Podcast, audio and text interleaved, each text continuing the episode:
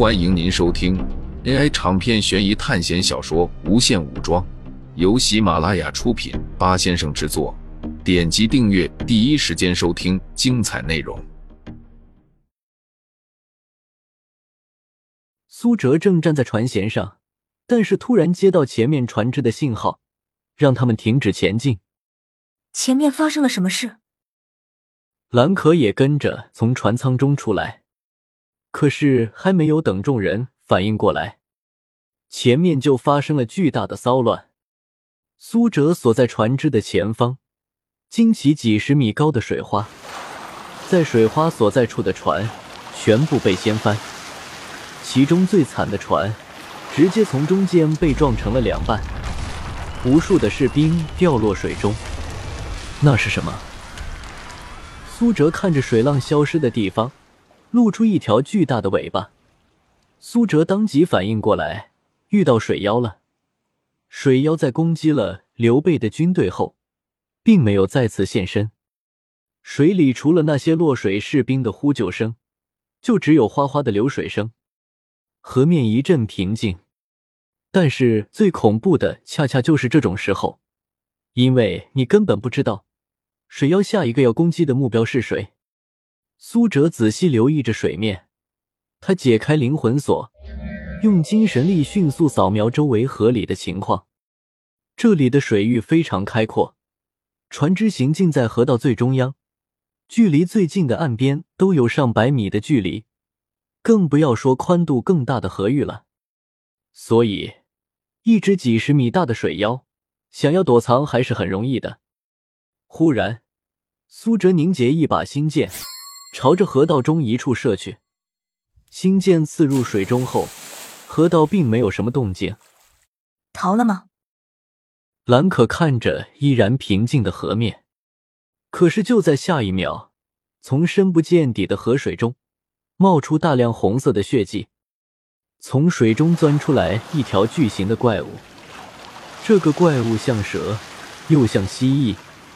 有四肢，可是都十分短小，头上、背上、尾巴都是坑坑洼洼的皱褶皮肤，在他腹部还有一道直径一米大小的伤口，那应该就是苏哲之前那把新剑造成的伤害。是血蛟，居然是血蛟！看着通体暗红色的怪物，其他船上的士兵都不由自主的喊道。这条血蛟要比苏哲之前遇到的巨型水妖要小上一截。就在这只血蛟想要攻击苏哲所在的船只时，从远处跳过来一个人。没错，这正是张飞。什么畜生敢在你爷爷面前放肆？张飞手中提着丈八点长矛，他本来是在最前面的船只，可是，在观察到这里出现事故后，便挨个踩着船从前方跳跃过来。但是他距离血蛟还有一段距离，而血蛟攻击的速度又不慢，他的目标就是把苏哲的船只弄沉，然后在水中好好折磨这些生物。在他的思维里，这些陆地生物到了水中，就完全任由他们摆布了。可是他好像想错了一件事情。苏哲瞬间解开基因锁二阶，身体微微下蹲。随后猛烈的弹射，顿时整个船都后退了一大截。他整个人速度快到了极点，就算在空中，也只是留下了一道残影。血蛟的下颚处突然飙升起一道血柱，只是一瞬间，苏哲就在他庞大的身躯展出了三道长约二米的伤口。尽管这些伤口和他的身体比起来依然很小。但是这其中还包含了毁灭性的黑岩。苏哲在解开基因锁二阶的时候，同时也召唤了黑岩，破开了血蛟的防御。这些黑岩在血蛟的内脏里不断肆虐，血蛟发出绝望的吼叫，然后整个身体在河水中疯狂翻滚。一时间，整个黄河被掀起巨大的海浪，船只被这些海浪推得上下起伏。完全不能行进。这时，张飞终于赶到了。他从距离最近的一条船上，也如同苏哲那样高高跳起，整个身体化作一团黑色的旋风，贯穿了血蛟的身体，就像沙皇鳝一样，黑色的飓风从头贯穿到底部。血蛟的尸体被绞杀的支离破碎，漫天的血雨就像是燃料一样，把整个河水都染红了。斩杀了血蛟，最不开心的应该就是苏哲了。这血蛟的实力，最多也就基因所一阶。苏哲再攻击一会儿，肯定就死了，说不定还有学分拿。但是张飞这么一来，学分没有了不说，还搞得他一身血腥。苏哲踩着血蛟的尸体，几个翻身上了船，腥臭的血液几乎沾满了他的衣服。而反观张飞，那个家伙因为有罡气护体。基本没有沾染。苏哲从手环空间取出一件衣服，然后简单的清洗了一下，就换上了上去。因为这个小变故，整个军队前进的速度被耽搁了一下。周围船只迅速展开救援工作。经过了三个小时后，终于把落水的士兵都抢救了上来。我们得加快速度了，苏哲说道。为什么？是因为血蛟吗？你们实力这么强，根本不怕的。兰可说道，他现在对苏哲的实力有了更加一步的改变。你真的是一级班的吗？他好奇的问道。苏哲摇了摇头说道：“你以为这两千点的学分这么好拿？学分为两千点的主线任务，可能会死一片人，而这任务简单的描述，就仅仅是让我们去一个地方。”你认为这路上会那么简单吗？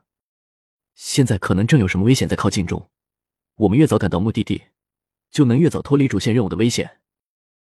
兰可听了苏哲的话后，点了点头，说道：“的确是你说的这样啊，任务描述简单的没有话说。